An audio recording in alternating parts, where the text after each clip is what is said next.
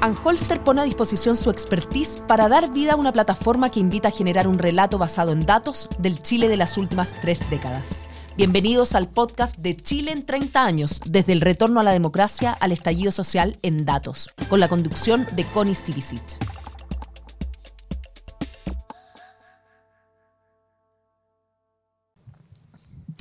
¿Cómo están? Muy bienvenidos. Partimos un nuevo capítulo del podcast Chile en 30 años del retorno a la democracia, al estallido social en datos. Esta es una plataforma creada por Anholster que tiene por objeto exponer información y estadísticas a nivel nacional, ¿verdad? Que permitan generar un relato basado en datos del Chile de las últimas décadas. Hoy día, y para conversar sobre dos temazos, la composición familiar y em, la evolución del matrimonio en Chile, matrimonio y familia, composición familiar, vamos a hablar con el abogado y director del Instituto de Estudios de la Sociedad, del IES, eh, también académico de la Universidad Católica, Claudio Alvarado. ¿Cómo estás, Claudio? Bienvenido. Hola Connie, ¿qué tal? Muchas gracias. Gracias a ti por acompañarnos y, mm, ayudarnos a exponer esta evolución de un tema, de un tema además tan cercano, tan cotidiano y tan de todos los días, en definitiva, ¿verdad? Y que puede estar en tanto de la, explicación o tan presente en la explicación de los cambios que hemos experimentado como, como sociedad. Eh, ¿Cuánto ¿Cuánto ha cambiado la integración familiar en estos 30 años? Porque probablemente hoy día nos encontramos, y los datos ¿verdad? de la plataforma sí lo, lo develan, como una composición que nos muestra mucho más hogares encabezados, por ejemplo, solo por madres, eventualmente solo por padres también, ¿ah? pero solo por madre, que aquellos hogares que eran característicamente encabezados por padre y madre. ¿Por qué se produce ese fenómeno y qué importancia tiene para explicar también eh, nuestra sociedad? Obviamente son fenómenos eh, multifactoriales y, muy difícil de, explicar solo desde un ángulo, pero, lo primero que me parece que hay que poner sobre la mesa es justamente que el cambio es de una entidad bien significativa. O sea, si uno se va a comienzos de los 90, y como tú decías, Connie, bien lo muestra la plataforma, a comienzos de los 90 un 60% de los hogares estaba compuesto por padre y madre. Nos vamos al 2017 y eso es cerca del 40%. O sea, hay una disminución muy importante de eh, lo que habitualmente habríamos considerado una familia tradicional dentro de lo que es la proporción de los hogares en el país.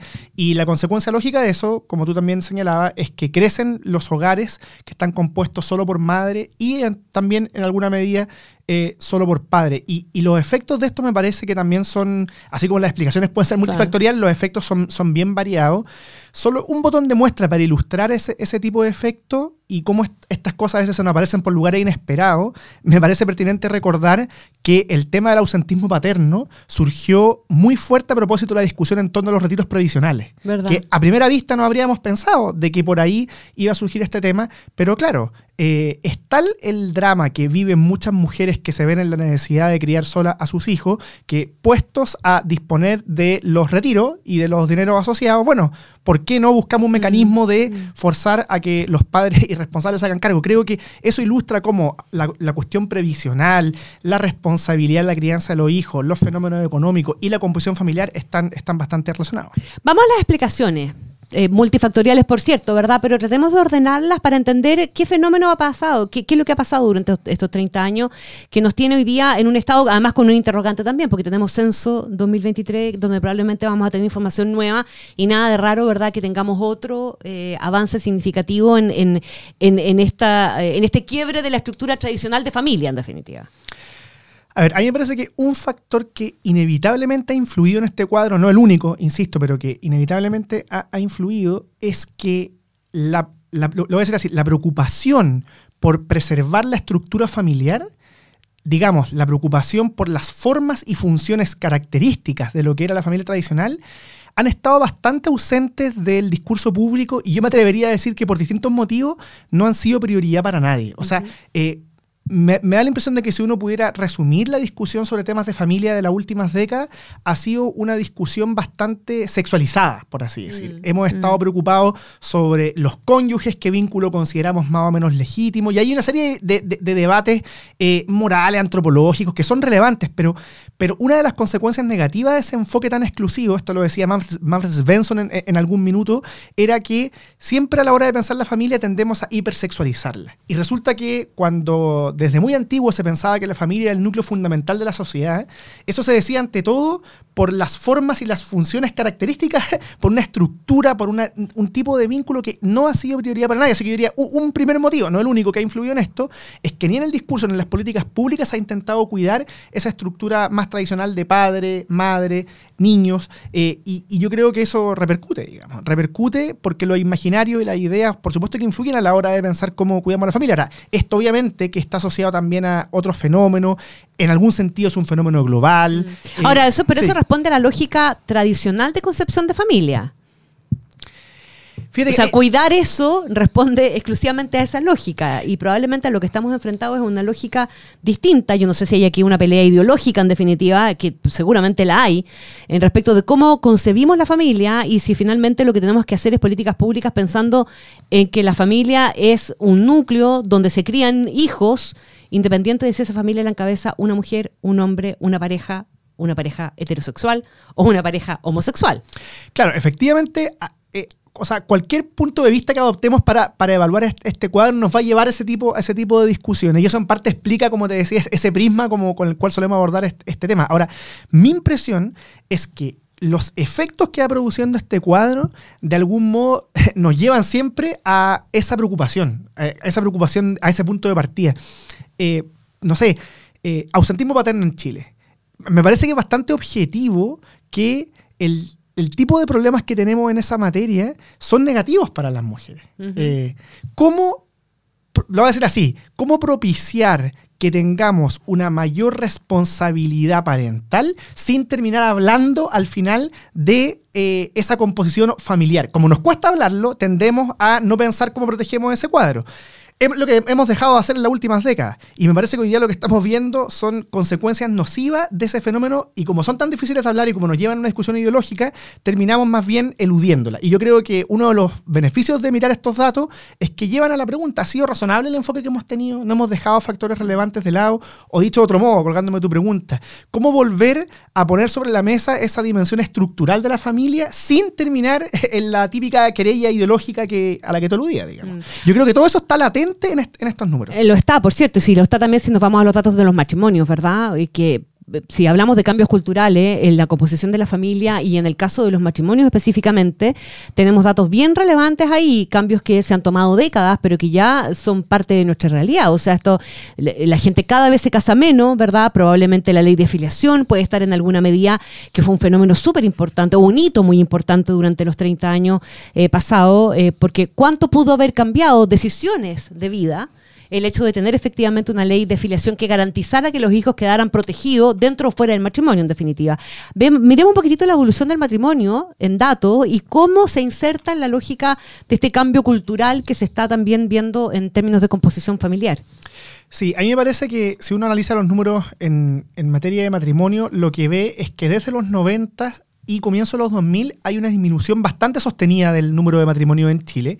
Y después, desde el año 2005, 2004, se empieza a estabilizar, incluso sube un poco, pero sin nunca retomar el pic de matrimonio que tuvimos a comienzo de los 90. O sea, yo creo que uno se ve la película completa, efectivamente describe una disminución bastante importante de los matrimonios y que nunca, nunca se recupera.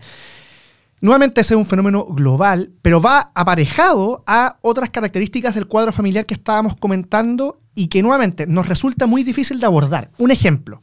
Eh, en Chile tenemos un altísimo porcentaje de niños nacidos fuera del matrimonio. Mm. Eh, las estadísticas de los últimos años siempre han rondado en torno al 70%. Eso nos pone en ese ítem como un país bien singular dentro del mundo OCDE, con el que en general nos comparamos bajo distintos ángulos o perspectivas. en ese ítem, niños nacidos fuera del matrimonio, Chile está lejos punteando y esto en otros países que eh, tienen mayor facilidad, me parece a mí, para abordar esto de perspectivas no puramente morales, es un tema. Mm. Eh, hace algunos años un documento programático del Partido Socialista Alemán decía, a partir de inquietudes obvias, el cruce entre familia, pobreza, bienestar, tenemos que intentar que en la mayor medida posible los niños nazcan bajo un contexto de padre y madre y no bajo un contexto en que uno de los dos haga cargo solo.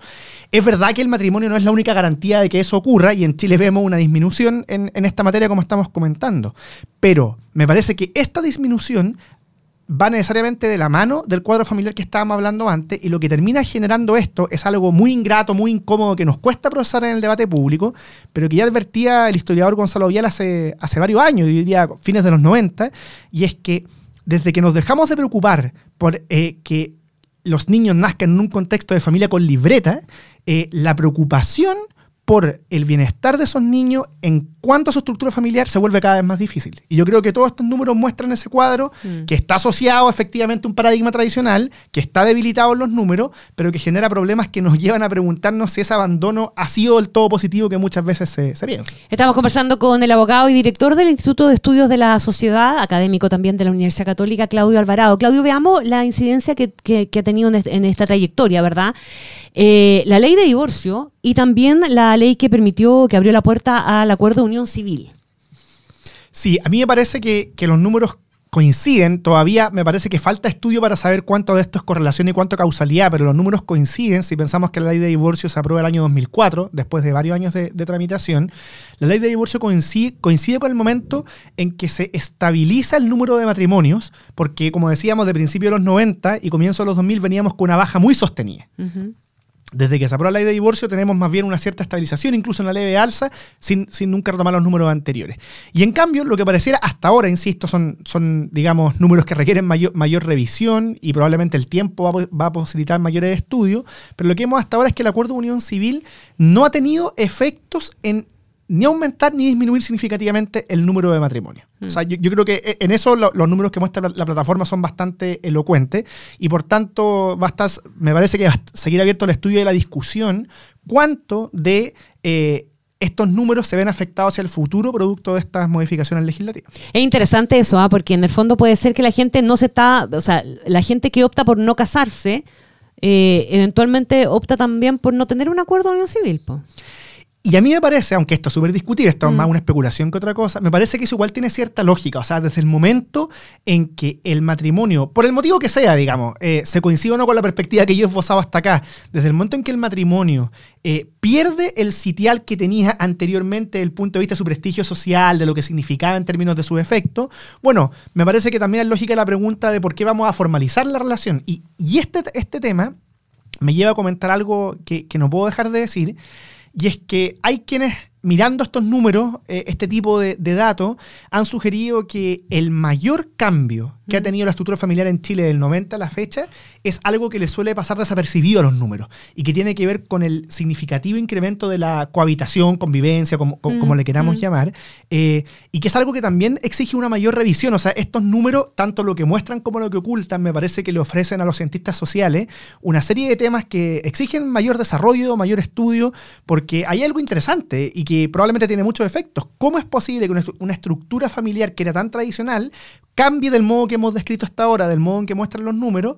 Eh, parece que la cohabitación, su prestigio, el auge de la convivencia eh, influye bastante. Bueno, eh, eso hay que verificarlo y hay que ver también qué significa para la propia vida de las personas. Yo veo ahí, intuyo, una relación entre, entre como tú dices, el no casarse el, bueno, si no me caso, ¿por qué también la voy a formalizar? Con el, auge de, y, la, digamos, la vivencia práctica que todos observamos en el día a día con relaciones de amigos, familiares, mm. etcétera, respecto a la comida. Y en algún momento vamos a cruzar datos seguramente, porque hoy día yo creo que no están suficientemente disponibles con cuántos hijos eh, o, cómo se está renunciando a tener hijos también. Que es un fenómeno que uno se lo encuentra hoy día eh, y que yo creo que falta traducirlo a número. A lo mejor el censo ahora o lo que tengamos ahora tampoco nos va a alcanzar necesariamente, pero yo creo que todos nosotros sentimos que en el ambiente hay esa idea de eh, parejas que están juntas pero renuncian a tener hijos. Y ese es un fenómeno global también, ¿ah? igual que todo esto. Tal cual. Y eso exige combinar, mezclar, relacionar en cualquier caso estos datos con el envejecimiento de la población, con justamente la tasa de renovación de, la población. Efectivamente tenemos que esperar los números del censo para tener mayor claridad, pero, pero lo que se sabe hasta ahora es que Chile, siguiendo la dinámica de otros países, viene mostrando un número de hijos que no alcanza la cifra de eh, reemplazo poblacional. Y tal como decíamos al comienzo de esta conversación, eso se relaciona con temas que en principio no imaginamos. Solo un botón de muestra. Mm. Eh, al comienzo aludía, cierto, al tema de los retiros. Voy a volver a relacionar con, un tema más de política social, si se quiere. Eh, los estudiosos del estado de bienestar en cualquiera de sus mm. vertientes, en cualquiera de sus modelos, pienso por ejemplo en Gosta Speak Andersen, eh, él eh, al analizar los tipos de estado de bienestar, una de sus conclusiones es que a la hora de pensar qué tipo de protección social querer desarrollar en un país, es indispensable mirar cómo está funcionando la estabilidad o inestabilidad familiar el número de hijos, el tipo de eh, apoyo y estructura familiar que existe. Bueno, eso es clave a la hora de pensar la política social. Me parece que todo esto que estamos conversando, la estructura familiar, la relación con el número de hijos, el envejecimiento de la población, es una variable significativa de cara a la discusión que hay en Chile, en palabras del presidente Boric, caminando hacia un estado de bienestar, en palabras del proceso constituyente, hacia un tipo de estado social. Bueno, cualquiera sea el caso, cualquiera sean sus modalidades, está una variable, la cuestión familiar, el envejecimiento de la población, que tiene que estar presente en ese ámbito y sin embargo usualmente está muy ausente de nuestra discusión en ese plano. Qué interesante conversación, ¿eh? Claudio Alvarado, abogado, director del IES, el Instituto de Estudios de la Sociedad y académico de la Universidad Católica. Muchísimas gracias. Gracias a usted, un gusto. Yo los quiero invitar, ¿verdad?, a seguir conectados y visitar el sitio www.decidechile.cl slash los 30. Anholster pone a disposición su expertise para dar vida a una plataforma que invita a generar un relato basado en datos del Chile de las últimas tres décadas. Bienvenidos al podcast de Chile en 30 años, desde el retorno a la democracia al estallido social en datos, con la conducción de Connie Stivicic.